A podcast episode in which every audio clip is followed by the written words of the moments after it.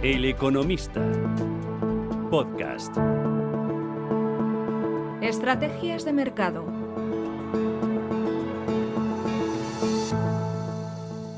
Buenos días, bienvenidos y bienvenidas una semana más al podcast de Estrategia de Mercado, con el equipo de EcoTrader y con Joan Cabrero, que pensaba que iba a tener un inicio de verano tranquilo, pero entre el mercado y la ola de calor se le va a complicar. ¿Cómo estás, Joan? Hola, Carlos. Pues nada, pues un calor terrible. Tienes toda razón. Por un día te voy a dar la razón. No sé si en Madrid eh, hace tanto calor, pero hace. en Barcelona es horrible. Una humedad que invita a estar, no sé, eh, debajo de, bueno, en la playa, como me gustaría a mí.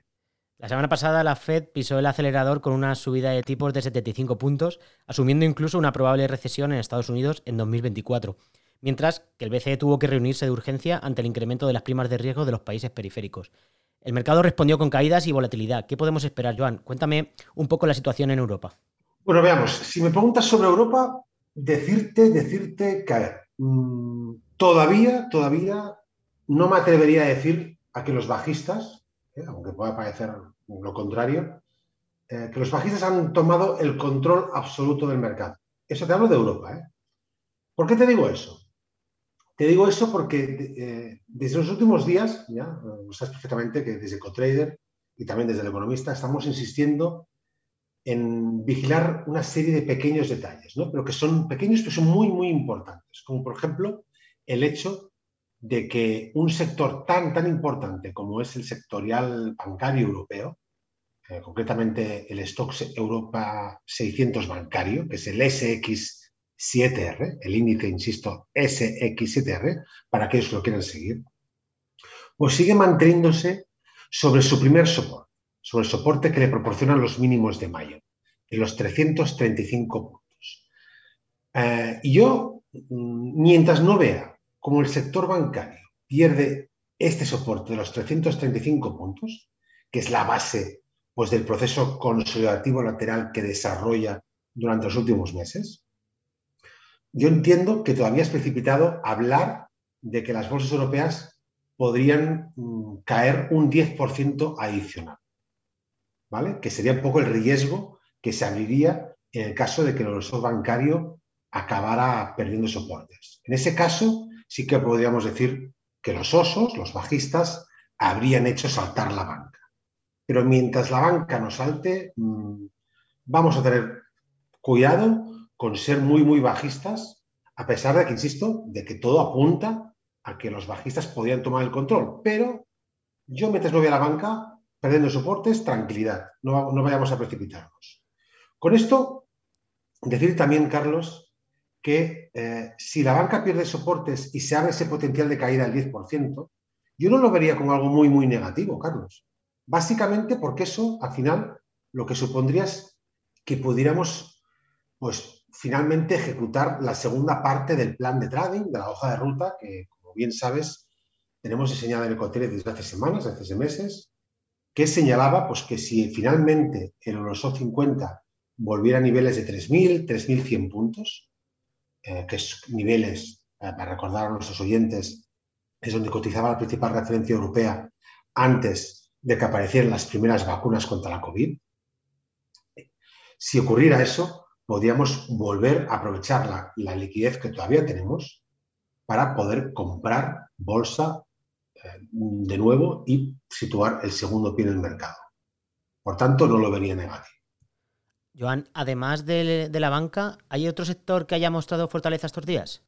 Ya, fíjate, yo entiendo que, el, que, no solamente la banca no ha perdido soporte, sino que también hay un, hay un otro sector que es muy importante, como es el, el sectorial de automovilísticas europeas, ¿eh? Eh, que aún se mantiene también por encima de los mínimos de mayo. Eh, ¿Por qué te digo que las automovilísticas y los bancos no han perdido soportes y lo, lo, lo señalo así Tan, lo, lo, señalo. Y es porque a mí eso me invita a hacer una foto, Carlos. Una foto de fortaleza. Por tanto, bancos y automovilísticas serían los dos sectores que en el caso de que haya esa ciclogénesis eh, explosiva que ya comentaba la semana pasada que podía ocurrir, y tenemos caídas adicionales en los mercados, un pánico bajista que entiendo sería el final, de un 10% adicional, serían los dos sectores los cuales yo pondría el punto de mira comprar títulos como veamos, en España, bancos, eh, CaixaBank, eh, Bank Inter son los dos más fuertes, pues ahí apuntaría. Me gusta comprar Fortaleza. En el caso de, las automovilísticas, BMW, Daimler, Ferrari, serían títulos maravillosos para poder comprar. Si finalmente a esa caída del 10% pierde los mínimos de mayo esos, índices sectoriales y tenemos en, en esos casos una vuelta a los mínimos de marzo. Ahí entiendo que podíamos comprar esos, sectores. Eso en Europa, pero en Wall Street hemos visto cómo esta semana el SP500 también ha entrado en territorio bajista. ¿Tú cómo lo ves? Bien, eh, te he dicho, todo lo que te lo hasta ahora es muy bien, eh, es Europa, ¿vale? Europa, resumiendo, eh, todavía no puede entrar en territorio bajista del todo, ¿no? Tenemos que ver cómo se pierden esos soportes tanto en el sector bancario como en el, en automovilístico. Pero en Estados Unidos, amigos míos, en Estados Unidos, esta semana pasada, lo que, lo que vimos fue cómo tanto el Nasdaq como el, SP500, como señalas, como el Dow Jones Industrial, han marcado un nuevo mínimo relativo decreciente dentro de la tendencia bajista que desarrollaron durante los últimos meses. Y eso, amigo Carlos, es de todo menos algo alcista para la renta variable global.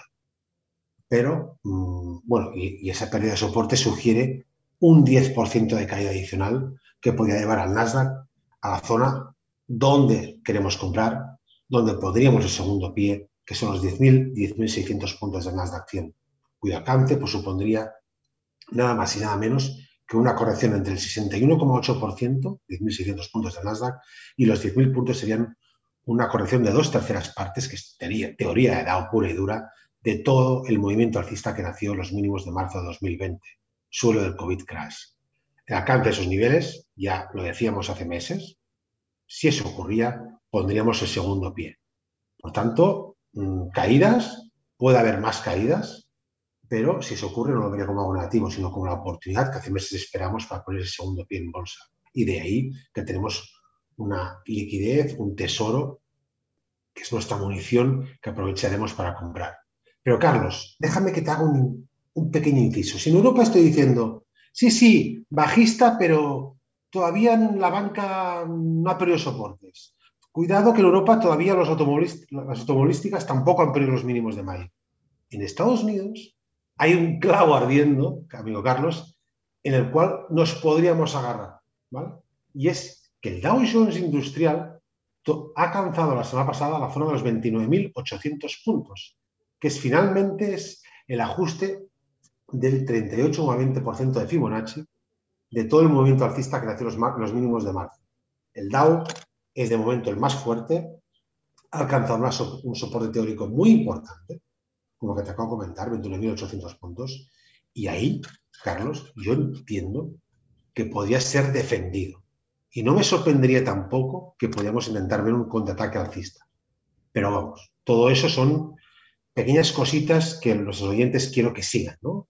Eh, y habrá que ver si ese contraataque alcista nos podemos fiar del mismo. Yo solamente me fiaría del mismo y pediría que se alejan los riesgos bajistas de ver esa caída del 10% adicional si los índices norteamericanos logran cerrar el hueco bajista que abrieron la semana pasada, el lunes de la semana pasada. Y para ello todavía queda mucha tela por cortar, porque necesitaríamos ver cómo el SP500 recupera los niveles de 3.910 puntos. Hasta que se nos ocurra, ojito, que todavía hay mucho riesgo. Danos por último, Joan, algún valorcito para vigilar en estos días de calor.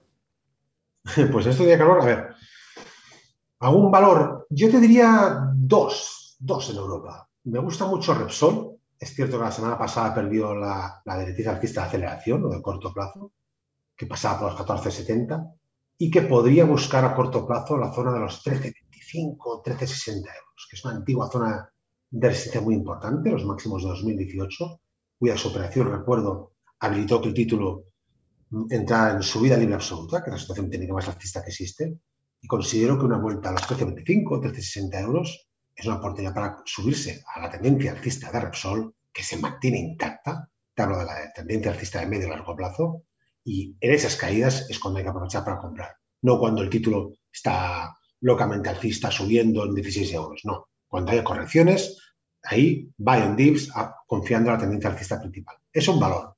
Y otro, otro. Hermes. Hermes, la semana pasada cantó a la zona de los 950 Bueno, Hermes, tú supongo que lo sabes perfectamente, Carlos, que, te encanta esta casa de moda francesa. es, como te decía, ¿no? Una casa de moda eh, francesa que, está especializada pues, en accesorios de, cuero y de relojes de lujo, como los que te gustan a ti, Carlos. Eh, que muchos conocerán por su, logotipo, aquel que tiene un carruaje y, y ¿qué más tiene? Creo que tiene un, carruaje, ¿me lo recuerdas tú? Yo es que soy más de Casio. Siempre, Qué bueno eres. Siempre, es un carruaje con un caballo. Siempre he sido práctico. Ah, sí, sí, bueno, pero Casio yo creo que tú eres muy mayor para Casio. Eso no tanto. nosotros cuando tenía, yo, cuando tenía 15 años. Pero bueno, bueno, aunque yo era más de Swatch, que tú ni, ni sabes lo que es. Sí, siempre ha habido clases. Yo a la otra. bueno, pues te decía que Hermes ha corregido el 61,8% de toda la tendencia alcista que nació en los mínimos de marzo del 2020. Entiendo que entre los 950 y los 900 euros, ahí se puede comprar y poner un pie. Y desde contrario lo vamos a hacer. Apuntamos entonces Repsol y Hermes en nuestra lista de vigilancia. Nos vamos recordando que esta semana no habrá grandes referencias macro más allá de algunos datos PMI en la eurozona y en Estados Unidos. Joan, muchísimas gracias y a tirar de abanico y playa que no está la luz para muchas alegrías. Venga, gracias Carlos. Hasta la próxima semana. Un abrazo, un abrazo, adiós.